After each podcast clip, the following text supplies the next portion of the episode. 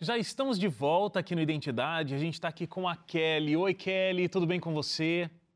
Tudo bem, e você? Tudo ótimo. Kelly, deixa eu começar aqui te falando sobre quando você acabou descobrindo o seu diagnóstico, né? Você passou mal algumas vezes, é, mas estava tratando tudo como se fosse um estresse, uma ansiedade naquele primeiro momento. É, por que isso? Você sentia que você estava vivendo um momento da sua vida um pouco mais estressante? Você é naturalmente uma pessoa mais ansiosa? É isso? Eu tinha uma função, é, um cargo né, que eu exercia numa, num banco multinacional, onde tinha situações de estresse constantes. Então, o primeiro diagnóstico foi: deve ser relacionado ao cargo que ela tem muita responsabilidade, muito estresse, meta para bater. Você, quando foi ao médico, ele realmente afirmou, né? Olha, pode ser realmente que isso seja emocional, né? E isso está refletindo aí nesses sintomas que você está tendo, mas ele pediu uma série de exames para desencargo de consciência. E aí já palmas para esse médico, gosto de médico assim também. É, porque se existem dúvidas, vamos tentar descobrir se é ou se não é, para que a gente tenha um tratamento eficaz, se o pior for uh, uh, o diagnóstico, né? Então, muito legal esse procedimento. Agora, foi descoberto de fato um câncer no pâncreas, e aí a gente sabe que o câncer no pâncreas é um câncer muito severo, principalmente porque quando ele é descoberto, ele é descoberto já muito avançado, né? Não, não tem sintomas ali muito iniciais. Então é muito difícil o tratamento do câncer de pâncreas. E você tinha 33 anos quando recebeu esse diagnóstico. E, e recebeu ainda o diagnóstico de que a coisa estava se espalhando por outros órgãos. Me conta como foi naquele momento receber esse, esse diagnóstico. Quando nós descobrimos o diagnóstico em si, ele quase caiu da cadeira. Ele falou assim: Menina, o que você tem dentro de você não é um boi, é uma tourada inteira. Nós precisamos agir imediatamente. Pediu que eu buscasse um oncologista imediatamente. É, o prognóstico dele era que eu tivesse três meses de vida inicialmente. Então foi um susto, porque um câncer, uma neoplasia maligna neuroendócrina de pâncreas, como você disse, é muito silenciosa. Quando eu descobri, o tumor principal já estava muito grande, com mais de 16 centímetros, e ele já tinha se estendido, se espalhado, tomado conta do estômago, baço, das adrenais, passado para o fígado, que também é outro órgão muito delicado. Então, foi assim como se meu chão tivesse caído. E nessa época, minhas filhas não tinham nem oito anos de idade. Né? Eu tenho gêmeas, hoje elas estão com 11 anos, mas eu, eu, a primeira coisa que eu pensei, meu Senhor amado, minhas filhas, não vou nem ter a oportunidade de vê-las crescer. Agora, com esse diagnóstico de três meses de vida, e aí você estava me dizendo que suas filhas não tinham nem oito anos na época, hoje estão com 11, então já vamos a três anos aí desse diagnóstico. Então você começou a ver milagres acontecendo. E aí acho que o primeiro milagre é que quando você teve esse diagnóstico, você pediu para que a sua irmã criasse grupos de oração, que vocês entregassem esse diagnóstico, entregasse tudo o que estava acontecendo nas mãos de Deus. Então vocês iam fazendo a sua parte, né, de buscar os médicos, buscar os tratamentos e também entregavam tudo nas mãos de Deus, principalmente porque você sentia muitas dores. Agora, nesse momento em que existe esse grupo de oração, as pessoas começam a orar por você, você sentiu uma diminuição absurda das dores que você sentia. E aí? Eu senti as dores cessarem. Porque nessa fase que eu descobri, Wagner, eu já estava assim, no fundo da cama, sem conseguir comer, sem conseguir beber, sem conseguir assim levantar de tão fraca que eu estava. Eu estava nitidamente com anemia e os exames comprovaram. E eu falei, Dani, vamos clamar. E aí eu estava com muita, muita dor. E quando as orações começaram, milagrosamente, unicamente pelo poder de Deus, foi como se tirasse com a mão a dor eu nunca mais senti dor no estômago desde o dia em que as correntes de orações começaram, Wagner. É, é muito milagre, é muito interessante, Amém. porque eu não tinha nem iniciado o tratamento, eu não tinha tomado nenhum remédio para dor, eu não tinha feito nenhuma quimioterapia, simplesmente as dores cessaram através das orações. Amém. Primeiro milagre, um grande remédio, as orações. Né? Exato. Né? É... Exatamente, o maior de todos. Agora, realmente a tua doença era muito séria, o médico já tinha te alertado, o endocrinologista, aí depois, né, o oncologista, mas você passou por três oncologistas porque eles não queriam tratar o seu caso. Eles diziam para você que não adiantava, que era melhor você ir viver o restinho de vida, aqueles meses de vida que você tinha, porque não adiantava tratar. Mas você encontrou um que, que realmente aceitou fazer um tratamento com você, né? Exatamente. Eu encontrei um oncologista aqui em Curitiba e ele me disse assim: Olha, eu tenho filhas da idade das suas, é, realmente o seu prognóstico não é nada bom, não é nada otimista, mas eu vou fazer o possível para que você tenha uma maior qualidade de vida enquanto você viver. E aí se estendeu um pouquinho mais. Houve ali uma luz no final do túnel e de três meses começou a ser a, a perspectiva de três anos, algo um pouco mais que isso, e através dos tratamentos, eh, ele começou a dizer para mim: olha, o tratamento é paliativo, porém ele é muito eficaz e eu tenho pacientes que têm uma qualidade de vida. Você também passou por um momento onde você começou a ter hemorragias muito fortes. E aí você foi perdendo sangue, muito sangue, foi ficando fraca você acabou sendo internada e numa UTI. Você passou 20 dias na UTI é, e sem uma esperança de de fato resistir. Aquele era o momento em que os médicos, a família, todo mundo pensava que era o momento em que você estava saindo. Tem um fato que eu achei extremamente marcante e não sei como foi para você conseguir viver esse momento, porque você estava lá na UTI, era Dia das Mães e a equipe médica deixou que suas filhas entrassem lá na UTI, é, com menos de oito anos, como você contou para gente, para que elas pudessem se despedir da mãe delas. Então era um dia das mães onde o seu presente era se despedir das suas filhas. Foi um dos momentos mais marcantes também. É, eu já estava assim muito fraca, meu sangue, o próprio médico falou que meu, meu sangue já estava virando água, que eu realmente não teria mais muitas horas de vida ali. E que eles tentariam o último recurso é, pela medicina, mas assim, sem nenhuma possibilidade, menos de 1% de chance. É, meu marido teve que assinar um documento de que ele estava ciente que seria uma última tentativa e trazer as, a Alanis e a Laís para se despedir de mim. Elas me entregaram os presentinhos que elas tinham preparado na escola e elas falaram assim: Mamãe, Jesus te ama, Jesus vai te curar. Feliz Dia das Mães. E é, uma delas me abraçou e falou bem forte que a escolinha, a salinha delas estava orando por mim. E ali, sem elas saberem, né, elas estavam se despedindo de mim. E eu, alguma, com alguma consciência, mas não tanto da gravidade quanto meu esposo, sabia também que alguma coisa estava acontecendo ali para que eles tivessem permitido elas entrarem, sabia que o procedimento ia ser realizado e ali nós oramos em família e entregamos tudo nas mãos de Deus, porque minhas filhas, assim, de presente nessa terra é tudo que Deus poderia ter me dado de melhor. Me despedir delas, Wagner, foi a coisa mais difícil que aconteceu na minha vida.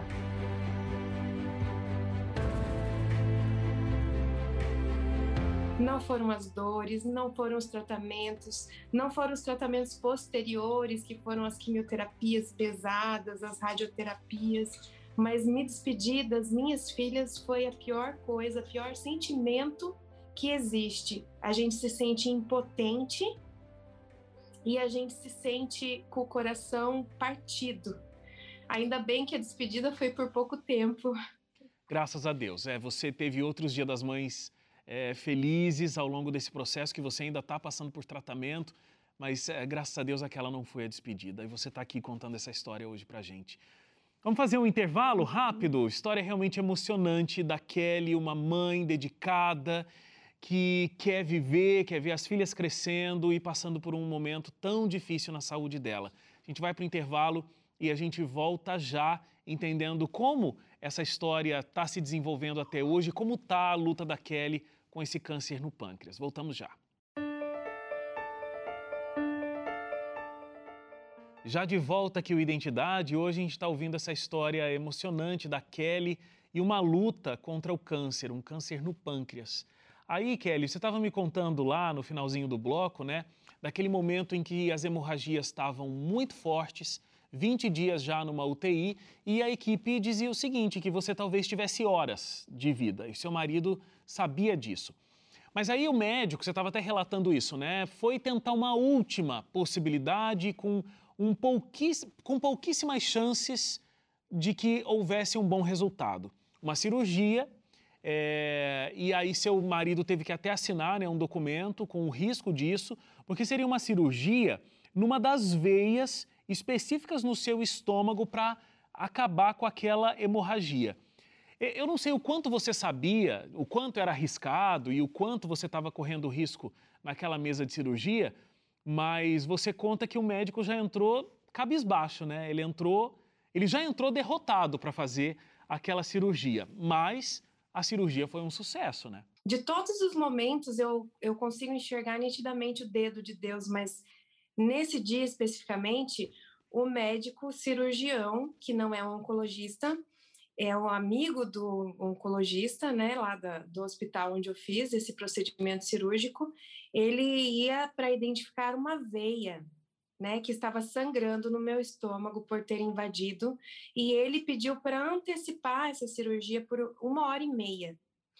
Só que ele explicou que o procedimento era tão complexo e tão detalhista que a veia precisaria estar sang para sangrar no exato momento do procedimento. Se ela já tivesse sangrado, eu morreria na mesa de cirurgia, porque meu estômago estava cheio de sangue e eu estava em anestesia geral. E se ela não tivesse para sangrar, eles não localizariam, porque é por vídeo, né? A incisão é pela virilha, eles precisariam encontrar essa veia sangrando no exato momento. E interessante que ele pediu para adiantar esse procedimento uma hora e meia e ele mesmo atrasou o procedimento sem explicar, ele não conseguiu explicar, ele atrasou e ele pediu muitas desculpas, que ficou preso no trânsito, e a gente vê a mão de Deus, porque precisava ser no exato momento que ele entrou. E ele entrou cabisbaixo, já pedindo que a família se preparasse com, com todo emocionalmente, como não era uma amiga que estava na mesa, na, na sala pré-cirúrgica, ele abriu bem para ela, que depois ela nos contou, que era para a família se preparar também com plano funeral, com todos os aparatos é, administrativos, legais, burocráticos, que realmente ali as possibilidades seriam mínimas. Mas aí, Wagner, é, é, ele não sabia que ele não estava entrando sozinho naquele centro cirúrgico e quando ele entrou e quando ele saiu, depois de 40 minutos, 45 minutos aproximadamente, ele saiu com outro semblante. E ele deu um grito na, na sala. Ele falou assim: a menina vai sobreviver. Aconteceu algo inesperado e nós encontramos não uma veia, mas uma artéria enorme que estava sangrando a ponto de extravasar e realmente seria os últimos segundos de vida dela. E ali a gente viu uma oportunidade de recomeço que Deus nos deu. Eu não sabia por quanto tempo, mas eu louvava o nome de Deus por cada novo segundo de vida que Ele estava me dando. E até hoje minha vida é assim: a cada novo segundo de vida novo que Ele me dá, eu louvo o nome de Deus, porque pela medicina nada disso era para estar acontecendo.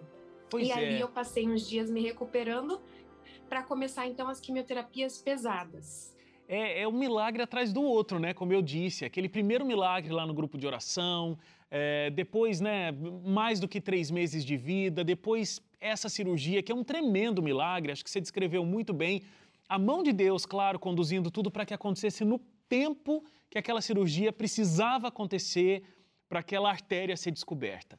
Agora, você estava muito magra depois daquele período todo né, na UTI, então os médicos te mandaram para casa para que você pudesse ganhar um pouco mais de peso, começar essa quimioterapia paliativa.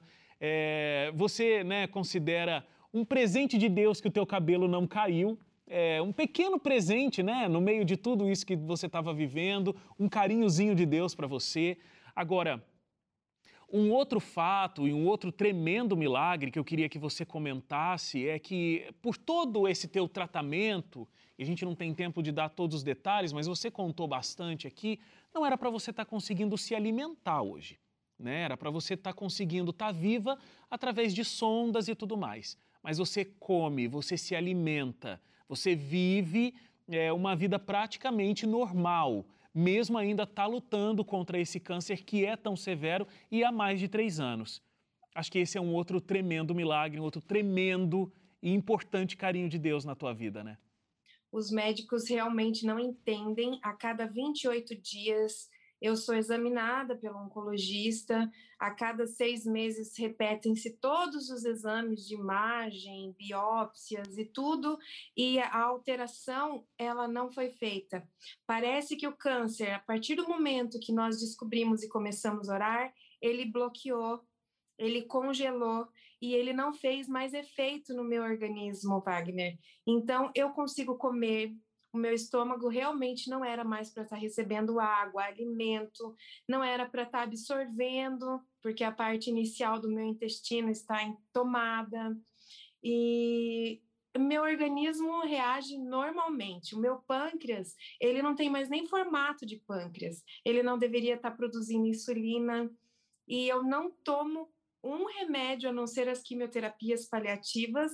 Eu não tomo um remédio para dor. Eu não tomo um remédio para produção de insulina, eu não tomo, eu me alimento normalmente, eu continuo com os tratamentos tanto naturais quanto na homeopatia, claro, né, naturais, mas também o tratamento na medicina é, tradicional e vivendo só pela graça, só para testemunhar a cada médico que pega o meu caso, a cada cada pessoa que passa pela mesma situação, é, para dizer que esse Deus pode todas as coisas, ele tem essa soberania de decidir quando e como é, cessa ou deixa de cessar.